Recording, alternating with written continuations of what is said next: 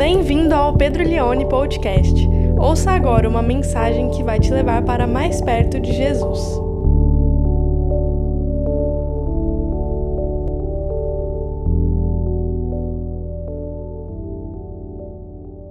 Pessoal, vamos ler então João capítulo 12. O texto é um pouco longo, é, mas eu queria que você prestasse bastante atenção, porque é muito importante cada acontecimento que vai se desenrolar aqui para a gente poder refletir nessa manhã. Também quero dar boas-vindas a aqueles que estão nos assistindo pelo YouTube, que Deus também fale com vocês e os abençoe. Vamos lá. João capítulo 12, do verso 9 até o 36. O título dessa manhã é Sozinho em meio à multidão. Sozinho em meio à multidão. Esse texto vai falar várias vezes, para ser mais preciso, seis vezes a palavra multidão. É um texto, é um relato que se dá no meio de muita gente, tem muita coisa acontecendo ao mesmo tempo aqui. Pensa num caos, é esse texto aqui, a gente vai ler então a partir do verso 9. Diz assim a palavra de Deus: Uma numerosa multidão dos judeus ficou sabendo que Jesus estava em Betânia. Eles foram até lá não só por causa dele, mas também para ver Lázaro, a quem ele tinha ressuscitado dentre os mortos. Mas os principais sacerdotes resolveram matar também Lázaro porque muitos dos judeus, por causa dele, voltavam crendo em Jesus. No dia seguinte, a numerosa multidão que tinha vindo à festa, tendo ouvido, o que Jesus, é, tendo ouvido que Jesus estava a caminho de Jerusalém, pegou ramos de palmeiras e saiu ao encontro dele, clamando: Hosana, bendito que vem em nome do Senhor e que é rei de Israel. E Jesus, tendo conseguido um jumentinho, montou-o, segundo está escrito: Não tema, filha de Sião Eis que o seu rei está vindo, montado num filho de jumenta. Seus discípulos, a princípio, não compreenderam isso, mas quando Jesus foi glorificado, então eles se lembraram de que essas coisas estavam escritas a respeito dele e também de que tinham feito isso com ele. A multidão que estava com Jesus, quando ele chamou Lázaro do túmulo, do túmulo e o, e o levantou dentre os mortos, dava testemunho. Isso é, a multidão que viu Jesus ressuscitar Lázaro falou para um monte de gente que ele tinha feito isso. Resultado, o verso 18: por causa disso também uma outra multidão saiu ao encontro de Jesus, pois ouviu que ele tinha feito esse sinal. Então os fariseus disseram entre si: Vocês podem ver que não estão conseguindo nada, eis que o mundo, todo mundo vai atrás dele. Ora, entre os que foram para adorar durante a festa havia alguns gregos. Estes se dirigiram a Filipe, que era de Betsaida da Galileia, e lhe pediram: Senhor, queremos ver Jesus. Filipe foi dizer a André, e André e Filipe comunicaram a Jesus. Então Jesus se dirigiu a eles dizendo: Chegou a hora de ser glorificado o Filho do homem. Em verdade, em verdade lhes digo, se o grão de trigo caindo na terra não morrer, fica ele só, mas se morrer, produz muito fruto. Quem ama a sua vida, perde-a mas aquele que odeia a sua vida neste mundo irá preservá-la para a vida eterna. Se alguém me serve, siga-me, e onde eu estou, ali estará também o meu servo. E se alguém me servir, o meu Pai o honrará. A minha alma agora está angustiada, e o que eu direi? Pai, salva-me desta hora? Não, pois foi precisamente com este propósito que eu vim para esta hora. Pai, glorifica o teu nome. Então veio uma voz do céu dizendo: Eu já o glorifiquei e eu ainda o glorificarei. A multidão que ali estava e ouviu aquela voz dizia ter havido um trovão. Outros diziam: Foi um anjo que lhe falou. Então Jesus explicou: Não foi por minha causa que veio essa voz, e sim por causa de vocês. Chegou o momento de este mundo ser julgado, e agora o príncipe será expulso, isto é, né, o diabo e eu, quando for levantado da terra, atrairei todos a mim. Ele dizia isso significando com que tipo de morte estava para morrer. A multidão disse: Nós ouvimos da lei que o Cristo permanece para sempre. Como então você diz que é necessário que o filho do homem seja levantado? Quem é esse filho do homem? Jesus respondeu: Ainda por um pouco a luz está com vocês. Andem enquanto vocês têm a luz para que não sejam surpreendidos pelas trevas. E quem anda nas trevas não sabe para onde vai. Enquanto vocês têm a luz, creiam na luz, para que se tornem filhos da luz. Depois de dizer isso, Jesus foi embora e ocultou-se do meio deles, sozinho em meio à multidão.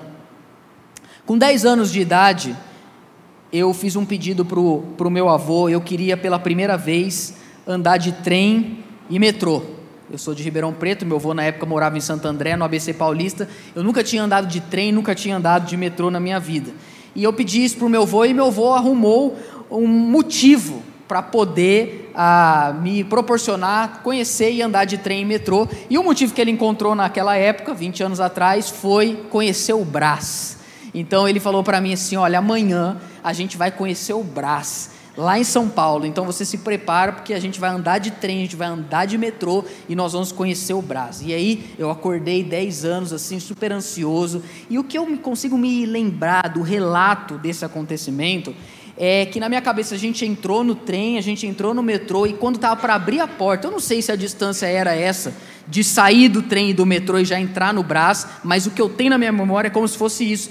Quando antes de abrir a porta do, do metrô, meu avô falou assim para mim: você pega na minha mão, você segura forte e você não solta por nada. E a sensação que eu tenho a hora que abriu a porta, o meu avô sumiu no meio da multidão. Eu nunca vi tanta gente na minha vida igual aquele lugar. Eu me lembro até hoje da força que eu fiz segurando a mão do meu avô e a força que ele também fez segurando a minha mão e eu fui indo e eu não conheço o braço até hoje, porque tudo que eu vi foi só gente, Sabe, eu olhava para cima, tinha gente, olhava para baixo, tinha gente, eu não consigo. Aí terminou assim, meu avô falou assim: gostou? Falei, vô, eu tô aqui com você, é isso que importa, né, vô? Quando a gente lê João capítulo 12, a gente está lendo aqui hoje, no domingo, quase na hora do, quase meio-dia, a gente lendo o texto, a gente não tem noção o que esse texto significa. A complexidade, para não usar a palavra, talvez a melhor seria o caos que está acontecendo aqui nesse episódio em João capítulo 12. Existe uma multidão, é muita gente, são centenas de milhares de pessoas diante do Senhor Jesus, e ele está cercado aqui, tem tanta coisa acontecendo ao mesmo tempo, tem tanta gente falando ao mesmo tempo, tem tantas vozes. Jesus fala algumas coisas até em formas de parábola, ninguém está entendendo nada, e assim, Jesus está no meio de um verdadeiro caos. Coisa que às vezes a gente não consegue perceber na leitura do texto. E esse texto, por seis vezes ele fala, ele usa a palavra multidão, porque está trazendo para nós essa ideia dessa complexidade de que está acontecendo aqui na vida de Jesus, na verdade no final da vida dele. O João, o apóstolo João, ele dá muita ênfase ao que Jesus falou, muito mais do que as coisas que Jesus fez. Você vê, nós estamos em João capítulo 12, e a gente já está uma semana da morte de Cristo. Só que em João ainda é o capítulo 12, porque no capítulo 13, 14, 15, 16, 17, 18, ele vai dar muita ênfase aos grandes discursos de Jesus. Falta uma semana para Jesus morrer, mas a gente vai ficar uns cinco meses antes dessa. Essa semana vai durar cinco meses para a gente. Porque a gente vai analisar cada construção, cada palavra, cada coisa que Jesus foi falando aqui nos capítulos subsequentes do Evangelho de João. Mas o que está acontecendo aqui é que é o final do ministério público de Jesus. Jesus começa o ministério dele com alguns poucos discípulos ali ao redor da região da Galiléia, do mar da Galiléia, e agora ele está em Betânia, em Jerusalém. Betânia é um vilarejo que fica a 3 quilômetros de Jerusalém, e aqui tem uma multidão, são, é mais de uma multidão, é uma multidão que viu ele ressuscitar Lázaro, é uma multidão que estava em Jerusalém e vai ter uma atitude para com ele, uma entrada triunfal que ele vai fazer em Jerusalém, e Jesus está cercado de centenas de milhares de pessoas, mas a sensação que eu tenho é que, a despeito de ter milhares de pessoas ao redor de Jesus, ele está sozinho. Ninguém aqui, a não ser ele, está entendendo o que está acontecendo. Como muitas vezes nós estamos completamente cercados de pessoas ao nosso redor. Tanta gente que olha para nós, está com a gente, fala sobre a gente, porque a gente vive num tempo hoje que também que todo mundo tem uma opinião sobre a nossa própria vida. Todo mundo sabe o que a gente tem que fazer, todo mundo sabe onde a gente tem que trabalhar, todo mundo sabe a hora que a gente tem que ter filho, a hora que a gente não pode ter mais filho, todo mundo sabe a hora que a gente vai casar, todo mundo sabe se a gente tem que continuar no nosso emprego. As pessoas têm muitas opiniões, muitas coisas que elas acham que a gente deveria ser, que a gente deveria fazer. Todo mundo tem uma sugestão ou uma opinião sobre a nossa vida, embora quase ninguém nos conheça. O que Jesus está enfrentando aqui, ele, apesar de estar cercado de milhares de pessoas, ele está sozinho, como muitas vezes nós também nos encontramos sós. Parece que tem algumas situações na nossa vida que você pode ter pai, você pode ter mãe, você pode ter tio, você pode ter patrão, você pode ter pastor, mas você enfrenta ela sozinho. Ninguém pode fazer nada por você. E a despeito de estar cercado de muita gente, você se sente só. Eu creio que Jesus aqui estava experimentando isso. Meu objetivo nessa pregação, nessa manhã, é olhar para um texto caótico, complexo, que envolve muitas falas, respostas, vozes e acontecimentos. E até tirar desse texto uma espécie de princípio para a nossa vida de como, em meio a tantas vozes, a gente permanecer sendo guiado apenas pela voz do Pai. A gente mesmo ao estarmos cercados de muitas pessoas, a gente continuar trilhando aquilo que Deus, não o pastor, não o líder, não o patrão, não o esposo, trilharmos aquilo que Deus tem preparado para a nossa vida, para aquilo que Ele realmente nos chamou. Para fins didáticos, eu quero quebrar esse grande trecho de João 12 em três partes. Primeiro, eu quero falar sobre quando Jesus está no meio da multidão. Segundo, eu quero falar quando Jesus se distingue da multidão. Mesmo no meio da multidão, ele não é igual à multidão. E terceiro, eu quero falar sobre quando Jesus abandona, quando ele sai de cena, quando ele se oculta da multidão. Primeiro, então, vamos falar sobre Jesus em meio à multidão. O texto começa aí no verso número 9, com um relato muito interessante. Primeira vez que vai aparecer a palavra, diz assim: Uma numerosa multidão dos judeus ficou sabendo que Jesus estava em Betânia, três quilômetros de Jerusalém, muito perto, onde morava Marta, Maria e Lázaro. Jesus estava ali. E eles foram até lá, preste atenção no que o texto diz, não só por causa dele, mas também para ver Lázaro. Ou seja, Jesus está cercado de uma multidão em Betânia, onde as pessoas estão ali, mas não estão ali só por causa de Jesus. Estão ali porque Tá top o que está acontecendo ali, você entende? Tá muito bom. Tá todo mundo ali. Como é que você não vai para Betânia? Tá todo mundo em Betânia? Ah, Jesus está lá? Também, mas Lázaro está também. E tem um monte de gente lá, vão para lá. Multidões. O fato de Jesus estar no meio de uma multidão não significa que a multidão está ao redor de Jesus por causa dele. Essa é a primeira lição que eu aprendo quando nós olhamos para uma realidade é, onde existe muitas pessoas, a gente tem que discernir e entender que tem muita gente que só está envolvido na multidão daqueles que estão em busca de Jesus, não só por causa dele, mas porque ele pode proporcionar algumas coisas a mais para a gente. É isso que estava acontecendo aqui. Multidão é algo muito bom, gente. É bom a gente estar envolvido onde tem muita gente. É gostoso, né? Quando tem muita gente, tem bastante pessoas, tem muitas vozes. Porque estar na experiência de um lugar onde tem muita gente dá a sensação para nós que a gente está participando de algo relevante. Se tem muita gente, Deus está lá. Se tem muita gente, é porque é bom. Se tem muita gente, é porque agrada a Deus. Pode ser realmente que Deus esteja ali agindo naquele lugar, mas não significa que todo mundo que está ali está ali por causa de Jesus. Ir na igreja hoje é algo muito bom, é algo. Poxa, a gente vai, tem uma galera lá, a gente ouve uma palavra, a música é boa, a palestra é boa, sabe? A gente sempre sai com algo relevante para a nossa vida. E às vezes a gente acha até que Deus falou, mas às vezes só foi mesmo a catarse, a experiência da multidão, do show, do ajuntamento. Eu não sei se você já foi num lugar que tem muita gente, assim, eu já fui. Eu acho que o lugar que eu fui que tinha mais gente na minha vida foi em 2018, num evento muito religioso, assim, que foi o show do John Mayer, no Allianz Parque, lá em São Paulo. Em 2018 eu fui no show do John Mayer, eu e a Suzana. E pensa assim, eu fui lá no estádio do Palmeiras, que para mim a melhor coisa que, que tem lá é show. É, e aí a gente estava lá, sabe, e assim, o estádio lotado, lotado. Eu, eu, tava assim, Júnior, eu e a Suzana assim do meu lado, e a gente lá. Aí, meu irmão, quando acendeu a luz e o John Mayer começou com aquela voz dele, não, não vou cantar, mas aí, aí, deu o primeiro acorde, eu arrepiei inteiro. Eu falei, Deus está aqui. Todo mundo. Ah!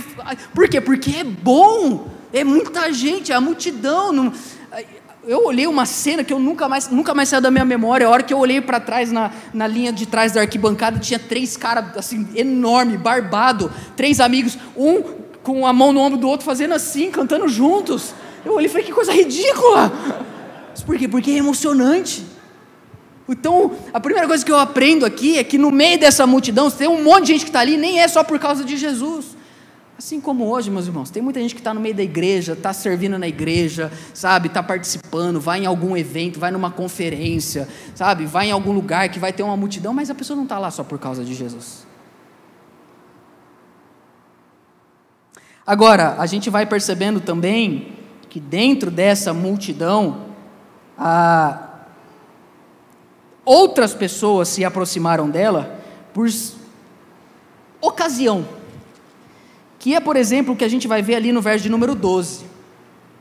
Olha como relata João. No dia seguinte, a numerosa multidão que tinha vindo ao que que está escrito aí?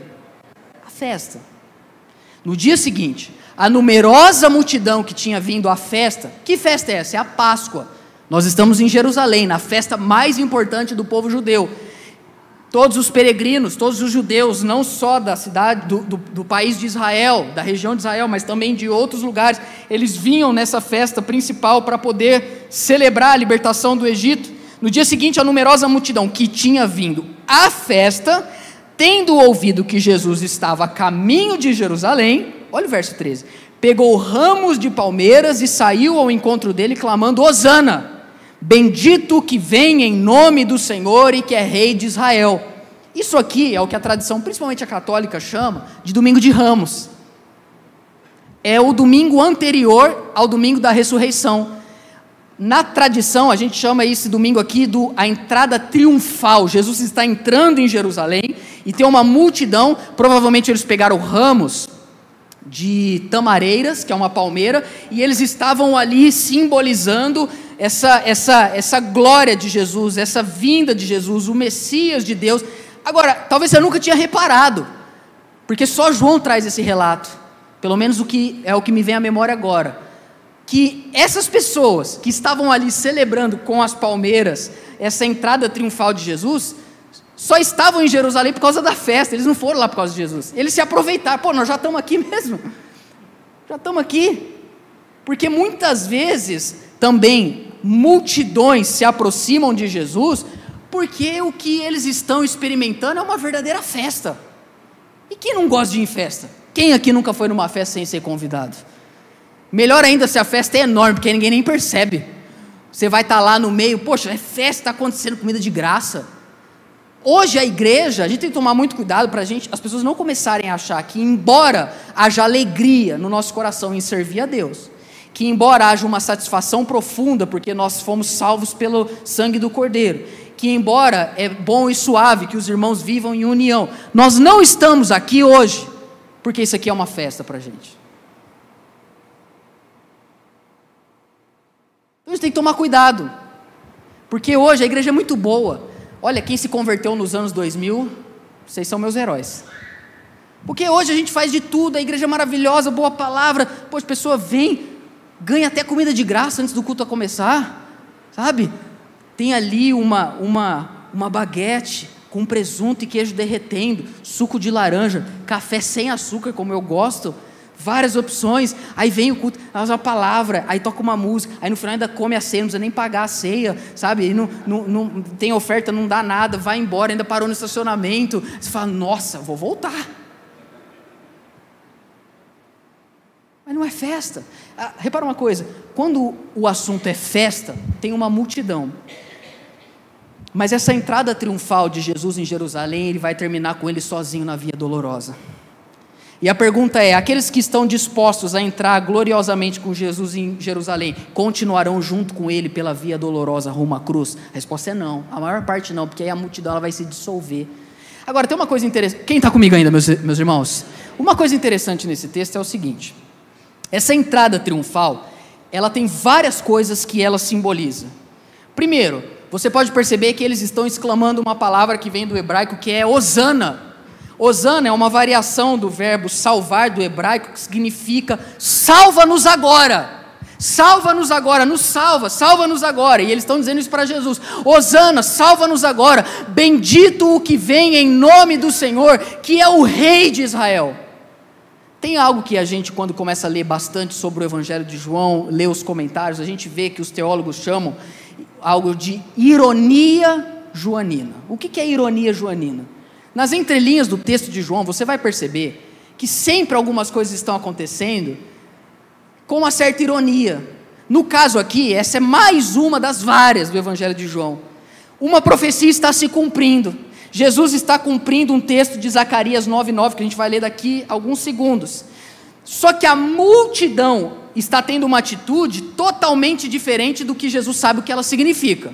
Na cabeça de Jesus, essa entrada em Jerusalém tem um significado, mas na cabeça da multidão, outro significado. Qual significado é esse?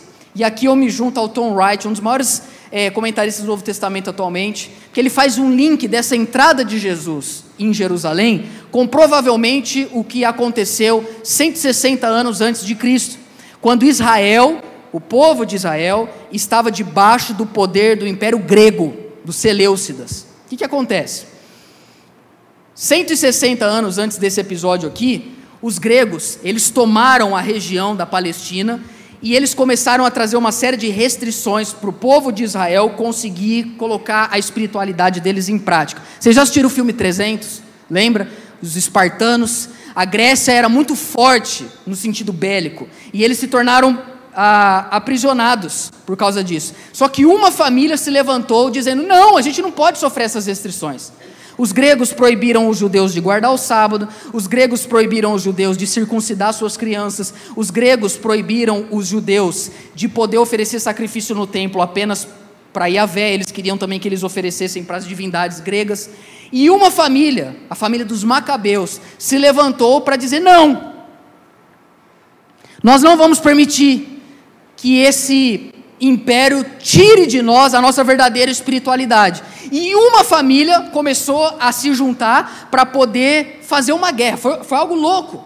Contra o maior império da época, que era o grego. E eles se juntaram. E durante sete anos, entre 167 e 160, houveram várias guerrilhas na região de Israel. E pasme você, um dos descendentes do primeiro Macabeu, que foi Simão Macabeu, eles conseguiram colocar os gregos para fora. Eles retomaram Jerusalém, retomaram Israel e provavelmente Simão, o Macabeu, quando ele foi entrar em Jerusalém, ele foi recebido dessa forma. Porque Palmeira aqui significa vitória. Está amarrado os palmeirenses aqui nessa parte, viu? Eu sei que vocês pensaram isso. Palmeiras significa aqui glória, significa honra, significa vitória. Aí vem o vitorioso. O que, que eles pensaram? Poxa, da mesma forma que 160 anos atrás, Simão Macabeu entrou aqui nos libertando da Grécia, Cristo vai nos libertar de Roma. Agora imagine você. O D.A. Carson, quando comenta esse texto, ele fala assim: pensa em um momento propício se Jesus quisesse fazer uma revolta, era agora. Se Jesus vira para aquela multidão e fala assim: rapaz, é agora. No, porque eu, vários discípulos de Jesus andavam armados. Você sabe que Pedro tentou matar Malco, não era bom de mira, acertou a orelha. Eles estavam tudo ali preparados. Imagina a expectativa: Roma tem nos oprimido, a gente não pode exercer a nossa espiritualidade. Queremos tomar de volta a nossa nação, a nossa terra que Deus nos deu. Se Jesus vira para eles e fala assim: e agora? Vamos acabar com isso? Rapaz, imagine o caos que ia acontecer em Jerusalém. Só que tem uma ironia. Isso é o que eles estavam pensando. Só que o cumprimento desse, deste acontecimento se dá lá em Zacarias capítulo 9, verso 9. Vocês estão comigo ainda, gente? Zacarias capítulo 9, verso 9. Vamos ler a profecia e o que talvez muitos daqueles da multidão não conseguiram perceber o que estava acontecendo ali, embora Jesus muito bem o soubesse. Alegrem-se muito, ó filha de Sião. Exulte, ó filha de Jerusalém. Eis que o seu rei vem até você, justo e salvador. Você pensa, é agora. Tá, quantos de nós não esperamos esse momento? Porque na cabeça deles é agora. É agora que os humilhados serão exaltados. Agora nós vamos mostrar para Roma. Olha o nosso rei, ele está vindo. Às vezes a gente tem vontade de fazer isso, que todo mundo fala que ah, a, gente vai, a gente vai dar errado, que a gente não, não presta, que tudo vai dar errado. Aí a pessoa fala, você nunca vai casar. Aí a gente casa. A gente tem vontade de fazer uma história e falar assim, tá vendo aqui, olha aqui, ó. Sabe, a gente se exaltar e dizer, olha que você falou que eu não ia conseguir, olha aqui minha casa, olha meu trabalho, olha os meus clientes, olha quantos seguidores eu tenho. A gente pensa que é, é, é isso que significa a vinda do rei. Mas não é isso que Zacarias diz. Zacarias, ele continua, ele diz: O seu rei vem até você, justo e salvador, humilde, montado em um jumento, num jumentinho, cria de jumento, porque o cavalo, se Jesus entra com um cavalo em Jerusalém, o cavalo significa guerreiro, vitória, mas ele entra num jumento. Pô, Jesus, um jumento. Pois assim, você vem numa Honda Beast, tinha que vir numa Harley assim, entrando em Ribeirão, sabe? Ah, aqui, ó, ó, aqui, ó. Eu pensei um negócio, não posso falar aqui no púlpito. Não. Mas o que, que o jumento significa? Paz. Eu não estou vindo aqui destruir Roma, eu estou vindo vencer um inimigo muito mais poderoso. Eu vim promover paz, e a profecia está falando isso, montado em um jumento, cria de uma jumenta, verso 10 destruirei os carros de guerra. Você fala, é agora. Destrói os meus inimigos, Senhor, porque eles vêm por um caminho, mas por sete eles fugirão. Destruirei os carros de guerra. Agora, ele vai acabar com Roma, ele vai acabar com a Grécia. Mas preste atenção: carro de guerra de quem? Destruirei os carros de guerra de Efraim. Destruirei os cavalos de Jerusalém. Ele está dizendo que ele vai destruir, são as nossas armas de guerra, não dos nossos oponentes. É isso que ele está dizendo, eu vou destruir. Eu, eu, eu estou vindo para que vocês não tenham mais que viver em guerra. Eu estou vindo instituir um tempo de paz. Ele anunciará paz às nações. O seu domínio se estenderá de mar e mar, e desde o Eufrates até os confins da terra. O que, que eles não estavam entendendo, irmãos? Na cabeça deles, Jesus estava vindo libertar eles do Império Romano para devolver para eles um, um, terreno de 400 metros, de 400 quilômetros de uma ponta a outra. Jesus não está vindo aqui para destruir Roma. Jesus está entrando em Jerusalém para dizer que o maior inimigo da nossa alma, que é o diabo, ele vai ser expulso agora do mundo, porque ele veio para, através do sangue dele, como diz o verso 11, comprar a nossa vida para que a gente viva agora uma nova vida, uma vida eterna. É isso que ele vai dizer no verso número 11. Quanto a você, Sião, por causa do meu sangue, não quero que vocês derramem sangue. Por causa do meu sangue, da minha aliança com vocês, eu vou libertar vocês, vou tirar o gema de vocês. O que, que Jesus está dizendo? Eu não estou vindo aqui para tomar 400 quilômetros de terra, eu estou vindo aqui para tirar das mãos do diabo o mundo inteiro. Eu estou vindo aqui porque eu serei erguido e com isso eu atrairei não apenas os judeus, mas todos os povos até mim. O que eles não estavam entendendo é que o verdadeiro inimigo que precisava ser derrotado na vida deles não era Roma, mas era o diabo, era o pecado. Assim como hoje, muitas vezes nós achamos que o maior inimigo que Jesus tem que destruir na nossa vida é a nossa crise financeira, é o nosso problema emocional, é o nosso casamento que está em crise. Não! Deixa eu te falar uma coisa: você pode ganhar mais dinheiro, e você não precisa de Jesus para isso, só você estudar. Vai estudar vai fazer outra faculdade, se dedica, trabalha mais um pouco, dorme um pouco mais tarde, acorda um pouco mais cedo, você ganha mais dinheiro. Você não precisa de Jesus para poder passar num vestibular, é só você se dedicar. Você não precisa de Jesus para abrir a sua empresa, é só você colher informações e se dedicar. Você não precisa de Jesus nem mesmo para vencer os seus dilemas emocionais. Se tiver um bom psicólogo, um bom psiquiatra e bons medicamentos, você pode, é, é, com a ajuda dessas pessoas, voltar a ficar bem. Jesus não está vindo aqui para trazer uma vitória militar. Jesus não está vindo aqui para que Israel pudesse dizer para Roma: a gente está lacrando em cima de vocês. Jesus está vindo aqui para destruir o verdadeiro inimigo deles, que é o pecado, que é o diabo. Muitas pessoas podem te ajudar a ganhar mais dinheiro, a melhorar de vida, ter um casamento melhor, mas só o sangue de Cristo pode salvar a sua vida para sempre. E é isso que a gente precisa entender. Agora eu pergunto para você: Jesus sabe disso. A multidão sabe? Sim ou não? Não. Assim como a maior parte de nós somos letárgicos em conseguirmos compreender aquilo que Deus está fazendo na nossa vida. O povo queria fazer de Jesus um rei que realizasse a vontade deles. Mas o que Jesus queria fazer era a vontade do Pai. E ele está no meio dessa multidão.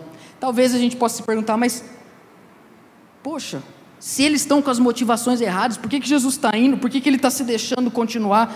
Porque eu acho que é aqui que tem a ironia.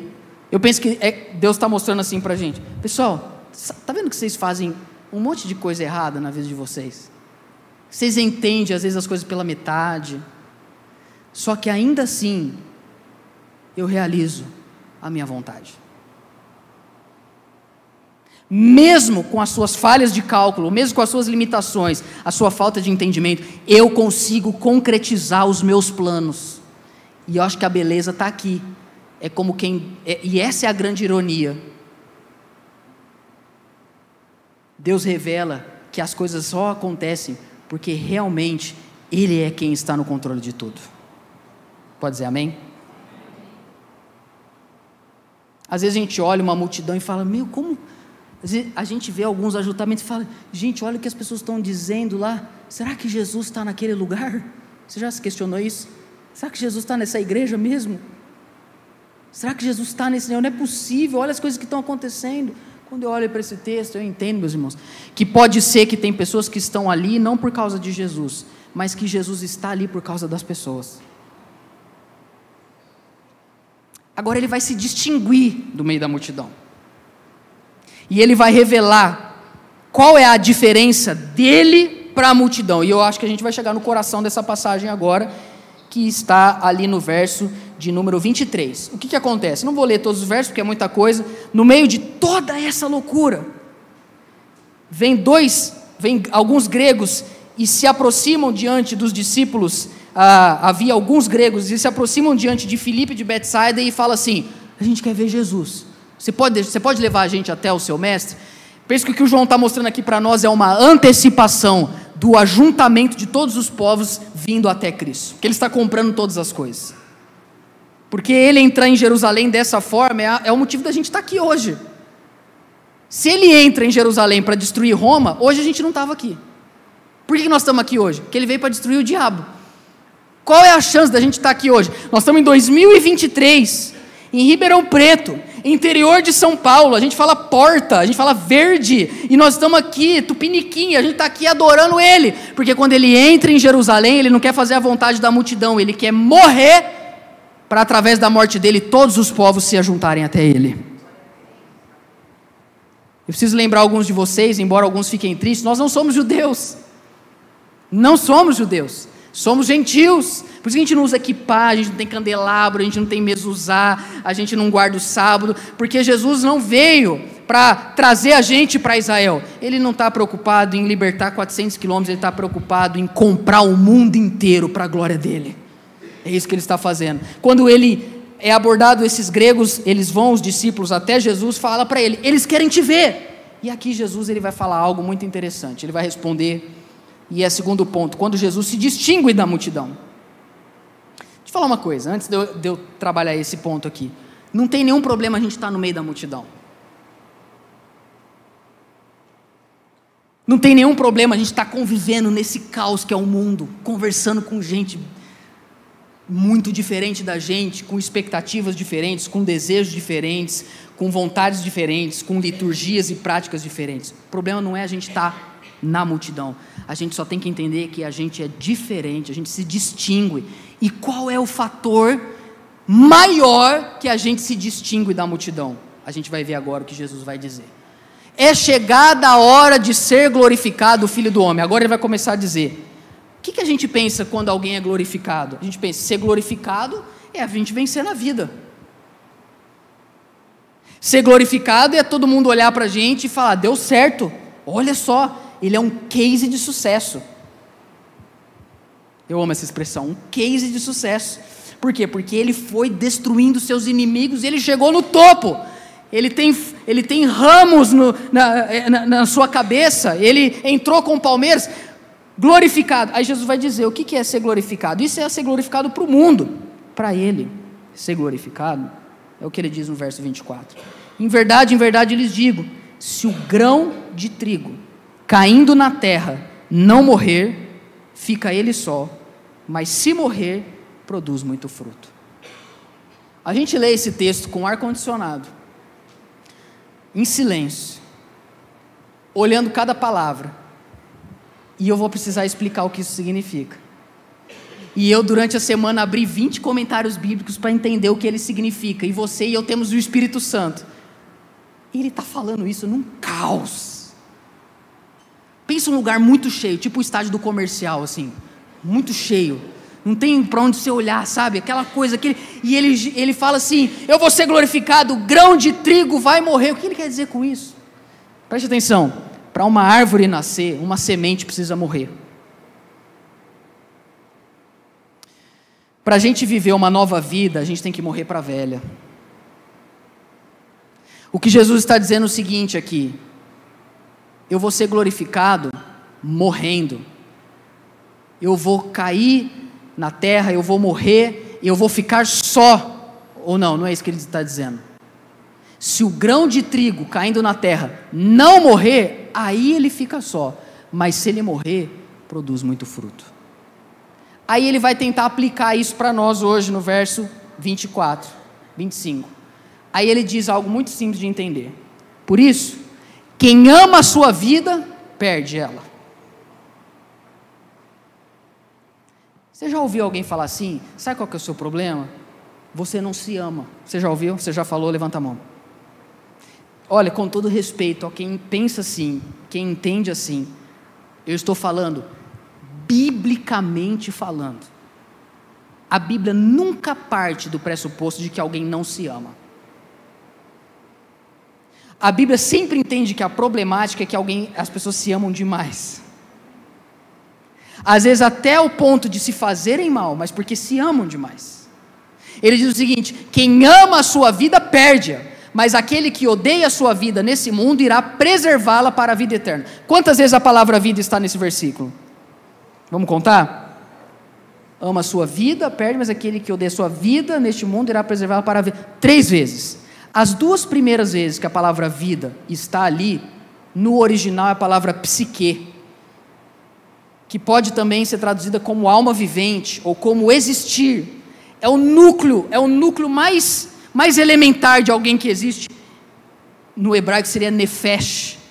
É só os, é os fôlegos de vida. A segunda, a terceira vez, a palavra vida é a palavra zoe, que a gente vai ver daqui a pouco o que significa que, que Jesus está dizendo aqui? Quem ama a sua vida perde. Ele está dizendo o seguinte: para quem existir já é o suficiente, não vale a pena viver. Tem pessoas que elas não precisam ter nenhum propósito de vida. Se elas existem, já vale a pena. Deixa, deixa eu tentar falar isso por meio de uma ilustração. Ele fala: quem ama a sua vida perde. Quem aqui cresceu, teve irmão, irmão, irmã, levanta a mão. Teve irmão? irmãos. Muita gente. Você sabe, quando você era criança ou adolescente, às vezes você ganhava uma coisa muito gostosa para comer um chocolate. Só que você tem irmãos, conhecido também como problemas na vida de uma pessoa. E aí você ama esse chocolate. Ai, obrigado, eu amei. Hum, só eu vou comer. Eu não vou dividir com ninguém. Só que aí você tem que ir para a escola. Aí o que, que você faz? Porque você não é bobo. Você pega esse chocolate, você abre a geladeira, você põe ele lá no fundo, e o que tiver você põe na frente. Põe mandioca, põe feijão, sabe? Você coloca danone, você coloca. Vou colocar fubá, porque ninguém vai pegar fubá na geladeira. E aí você coloca lá. Porque aquilo ali é um negócio que você se apega tanto, é tão seu, é, você, você é tão aficionado naquilo. Só que Jesus está ensinando uma lição. Quem ama, quem se apega, quem sabe, precisa só. Eu só quero existir, o fato de eu estar aqui você vai perder. Porque quando você faz isso, esconde, sempre tem um filho do diabo, meus irmãos. Aí você vai, a hora que você volta em casa, você já vai direto. Ai, nossa, hum, fiquei pensando naquele trufa o dia inteiro. Aí você vai. E, e o pior é que o miserável, ele pega e deixa igualzinho estava. E aí você vai tirando, tira o fubá, tira o feijão. Aí a hora que você vai lá, no, nossa, quem comeu, amigo? Vocês já brigaram por causa disso? Porque a vida é assim, esse Jesus está ensinando. Presta atenção, esquece um pouco menos de você. Tudo que você tenta segurar com unhas e dentes, ai esse emprego, ai esse emprego, ai essa, ai essa casa, ai esse carro, ai essa conta no Instagram, ai é, essa faculdade, tudo que você tenta segurar. E você ama isso como a razão da sua existência, você vai perder. que Jesus está tentando dizer aqui é o seguinte: esquece um pouco de você. É como se você pegasse essa trufa e falasse, pessoal, ganhou a trufa aqui, vão rachar ela em 10. Vamos comer junto. É aí onde ele, ele traz a segunda parte, ele diz o seguinte: só que é muito forte, né? Que ele não fala só assim, quem ama a sua vida perde. Mas aquele que odeia a sua vida, poxa, é muito forte, gente. Você já fez uma oração, Senhor, estou aqui hoje agradecendo ao Senhor porque eu odeio a minha vida. O segredo para interpretar essa palavra ódio se dá no final da frase. Mas aquele que odeia a sua vida nesse mundo. Para algumas pessoas basta existir. O que Jesus está dizendo é o seguinte: não basta existir. Só vale a pena existir desde que a sua vida não se resuma a esse mundo. Quantos estão me entendendo agora? Se a tua vida se resume em trabalhar de segunda a sexta, ganhar seu dinheiro para comer sua comida japonesa e pagar a escola dos seus filhos, meu amigo, você vai perder isso. Que a vida não pode ser isso. Você precisa odiar esse, essa vida. Eu sei, é forte é forte. Você precisa odiar essa vida nesse mundo, não por causa do fato de que você existe, mas por causa deste mundo. Como você pode amar uma vida em um mundo como esse? Como você pode amar apenas existir em um mundo onde no seu país 40 mil pessoas são assassinadas por ano? Como você pode amar existir em um mundo onde 1% da população brasileira mais rica tem metade do patrimônio do que a metade da população? Como que você pode amar, viver? Ah, eu amo a minha vida em um mundo onde você vai jantar num restaurante e você está ali jantando e você vai pagar uma conta que o valor da conta é um terço do salário do mês inteiro do cara que está te servindo. Como que você pode amar demais viver num mundo onde você, ao se deitar na sua cama para dormir, se esquece de tem centenas de milhões de pessoas dormindo na rua. Como que você pode amar? Ai, é maravilhosa essa vida. Se a sua vida se resume a este mundo, você é digno dele e não de mim. Você precisa odiar a vida se ela fosse só isso. Como quem diz, quem odeia essa realidade Caída é quem está sendo preparado para viver o novo mundo que Deus vai construir. Porque a gente não se apega. Quando a gente vive assim, meus irmãos, tudo bem se alguma coisa der errado, tudo bem se a gente for demitido, tudo bem se alguém falar mal da gente. Ai, alguém falou. Nossa, tem gente que se a pessoa fala, ai, alguém falou, a pessoa morre, a pessoa fica seis meses em depressão, porque alguém que não conhece ela, que não se importa com ela, que não ama ela, que nunca conversou com ela, tem uma opinião que ela sobre ela de algo que ela não é. Mas ela se apega demais à multidão, o que os outros estão dizendo. Mas quem não ama, quem odeia a vida nesse mundo, está preservando a sua vida para a vida eterna. Ou seja, está sendo preparado para viver numa realidade de um mundo perfeito. Vocês estão comigo ainda? É forte, é muito forte. Só que é isso que é ser discípulo. Isso é ser cristão. É pegar o que Deus tem dado para nós, a nossa vida, a nossa família. E deixa eu te falar uma coisa: é isso que vai distinguir a gente da multidão. Que a gente vive pelo porvir. Deixa, deixa eu falar uma coisa antes de eu ir para o terceiro e último ponto. Como pregador, eu me esforço ao máximo para sempre trazer uma pregação relevante para o nosso dia a dia. De verdade. Eu, eu sempre, olha, eu não fico só gastando tempo estudando texto, estudando grego, estudando a construção. Não, eu fico pensando como é que a gente usa isso hoje, qual é a relevância disso para hoje.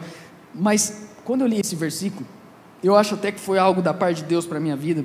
Chega uma hora que a gente precisa entender também uma coisa na nossa vida: que Deus não está agindo na nossa vida só para a gente ter uma empresa melhor ou para a gente viver melhor. Ele está salvando a nossa alma da perdição eterna. E enquanto a gente também não aprender a amar mais a eternidade, a gente não vai estar pronto para viver na história. Chega um momento que a gente precisa entender: o que Deus está fazendo na minha vida é maior do que qualquer coisa que eu possa ganhar nesse mundo. Perto do amor que eu tenho pelo reino de Deus, eu sou capaz de odiar. Ah, é, é, deixa eu só falar, é como se fosse mais ou menos assim, antes da gente ir. Vida ali é Zoe, é abundância. Vamos pensar, vamos só pensar, que a gente está aqui hoje, mas Jesus não existe. ou que ele existiu, só que ele não é o Filho de Deus, ele não é o Salvador do mundo, ele foi só uma figura histórica. Vamos pensar, isso não é verdade, mas vamos pensar que fosse isso. Valeria a pena existir? Porque eu tenho a sensação comigo que é o seguinte: olha, eu posso ir nos melhores restaurantes, eu posso ter filhos maravilhosos, eu posso ser bem financeiramente, eu posso ter muitos amigos, eu posso conhecer o mundo. Só que se Jesus não existisse, eu nem queria existir.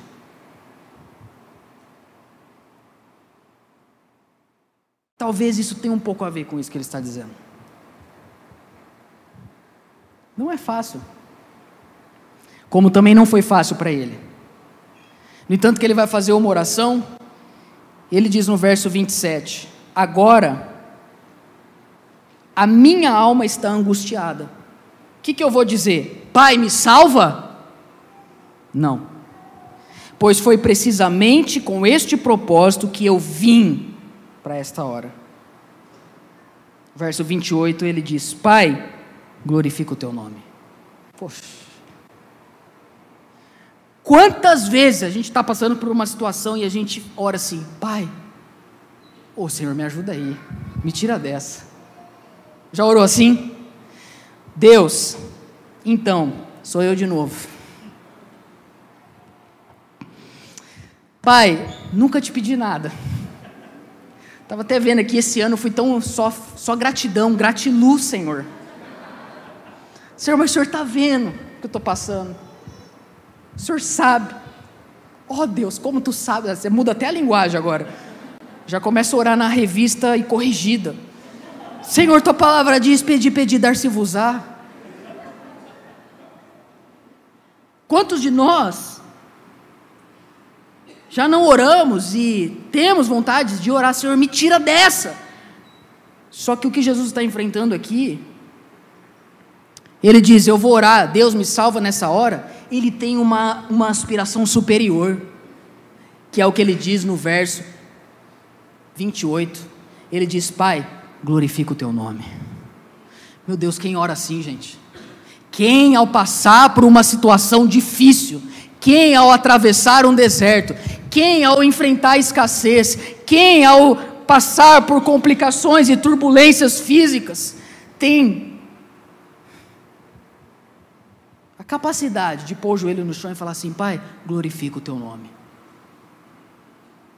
Aqui você vê que Jesus não é a multidão. Tanto não é que quando ele ora isso, o pai responde na hora. Porque o texto diz no verso 28: Então veio uma voz do céu. Esse texto é muita coisa acontecendo, gente é gente querendo tirar selfie com o Lázaro que ressuscitou, é Jesus falando no meio de parábolas, ninguém está entendendo nada. Aí chega grego, aí os fariseus querem matar não só Jesus, mas também Lázaro, e é multidão, e é Palmeiras, é John Mayer, é muita coisa acontecendo aqui. E ainda vem Jesus, vem Deus, e Deus fala. Deus fala: "Eu já o glorifiquei". Isto é, eu já fui glorificado, meu filho, pelo fato de você ter encarnado ter sido obediente. Eu já fui glorificado, mas eu também o glorificarei.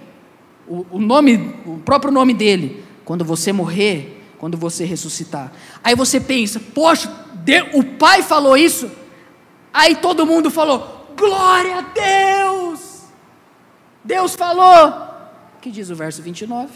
A multidão que estava ali e que ouviu aquela voz dizia ter havido um trovão. Outros diziam, foi um anjo. Eles não entendiam. Oh Deus. Porque eles não conhecem a voz do Pai. Assim como hoje, a gente sabe qual é a opinião do nosso marido, a gente sabe qual é a opinião do nosso pastor, a gente sabe qual é a opinião do nosso amigo, a gente sabe qual a opinião do nosso guru profissional, mas a gente não sabe o que Deus está fazendo na nossa vida, porque não conhecemos a voz do Pai.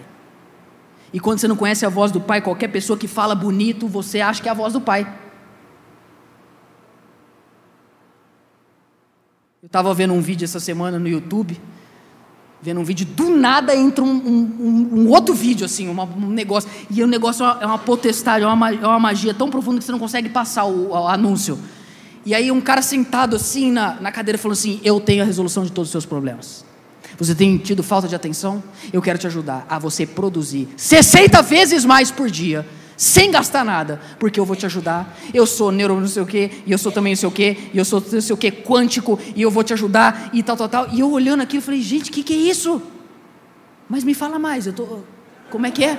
E eu vou te ajudar a produzir não sei o quê. E eu tentando passar e não passava, e o cara falando várias coisas, ele, a sua vida vai mudar, e você não vai gastar nada, e eu falando, misericórdia, quanto que é o curso? E ele falando, aí eu, se você quiser, a chance agora, clica nesse link. Eu falei, eu clico. Aí eu cliquei, aí abriu um outro vídeo, 40 minutos, o cara falando, porque agora eu vou te vender o um curso e não sei o que. A Suzana falando comigo, amor, o, o Judá. Eu falei, espera, amor, porque agora minha vida está mudando aqui. E aí, falando e falando, e eu falei, é agora. Aí terminou, ele falou assim, e agora? Eu vou vender esse curso para você de graça, com um grande desconto, vai custar apenas mil reais. Eu falei, barato. Vou comprar. Por quê? Porque a quando você não conhece a voz do Pai, qualquer pessoa que fala bonito, você acha que é Deus. Ou se é o próprio Deus falando, você acha que é trovão. Quantos estão me entendendo? Mas Jesus sabe o que ele está fazendo. E eu quero ir para o terceiro e último ponto. E eu, eu, só quero também deixar marcado aqui uma coisa. O problema, meus irmãos, não é a gente estar perto da multidão. Não vai chegar amanhã no seu trabalho e falar, gente, ó, oh, palavra de ontem, Deus falou. Eu me demito. E vocês vão todos para o inferno. Que a partir de hoje, aquela palavra Deus falou comigo, eu vou morar em Jerusalém. Eu estou falando isso. Eu estou dizendo, o problema não é você estar no meio da multidão, o problema é você estar longe de Cristo. Sobe aqui, Júnior. O terceiro e último ponto é quando Jesus ele sai da multidão.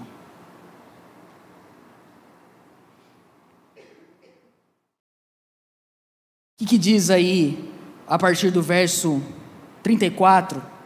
As pessoas têm uma dúvida teológica. Porque Cristo falou que ele seria erguido, ele ia morrer, ele ia expulsar o príncipe desse mundo e ele ia atrair todos até ele.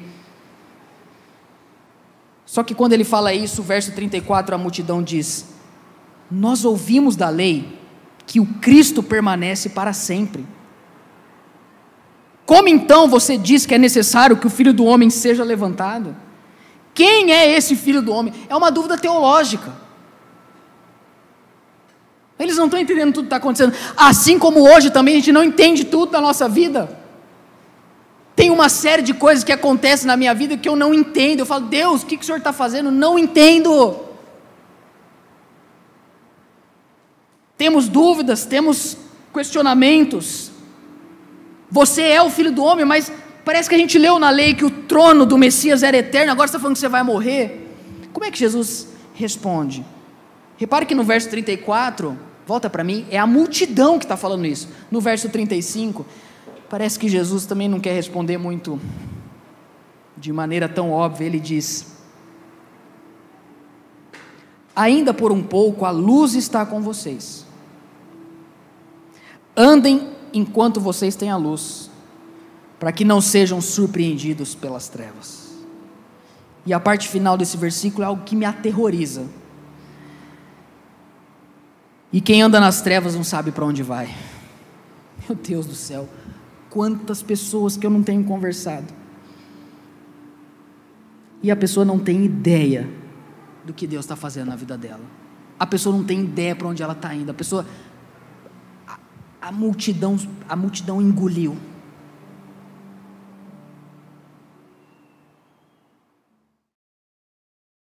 Não sabe para onde vai.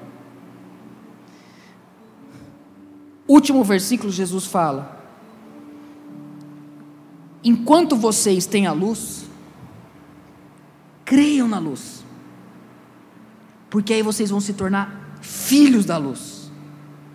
Depois de dizer isso, Jesus foi embora e saiu do meio da multidão. A resposta, né, se você prestar atenção, ele não respondeu a pergunta. A lei fala que o, o, o, não, ele não pode morrer. Você está falando que vai morrer, mas você é o filho do homem. Aí ele vira e fala assim: Enquanto vocês têm a luz, creia na luz. Cara, você não respondeu minha pergunta. Como, meus irmãos, Deus não vai responder um monte de perguntas que a gente tem, mas Ele vai deixar o que a gente realmente precisa. O que Ele diz assim: quem anda na luz se torna filho da luz, como quem diz: olha, quando a porta do trem abrir, só não solta minha mão. Porque você vai ouvir muita coisa você vai passar no meio de muita gente. Você vai ouvir muitas vozes, mas não perde a luz. Você não vai ter algumas respostas. Nem tudo vai ser do jeito que você sonha. Nem tudo vai acontecer da forma que você planejou. Mas quando abrir a porta, você segura firme a minha mão, porque eu não vou soltar ela.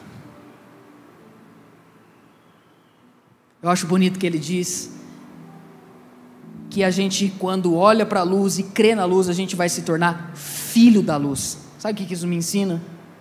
Que quando eu seguro a mão de Jesus no meio da multidão, eu não apenas vou chegar onde Ele está, que eu também agora vou ser filho da luz.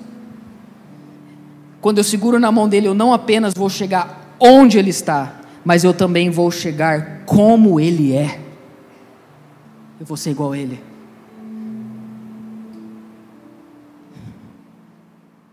Eu sei que tem momentos na nossa vida que, apesar da gente estar cheio de pessoas ao nosso lado, ninguém pode ajudar a gente. E a gente vai ter que enfrentar algumas lutas sozinhos. Sozinho. A pessoa pode falar assim: não fica assim, Bruno, vai dar tudo certo. A gente ouve e fala, eu, amém, obrigado. Mas isso não resolve.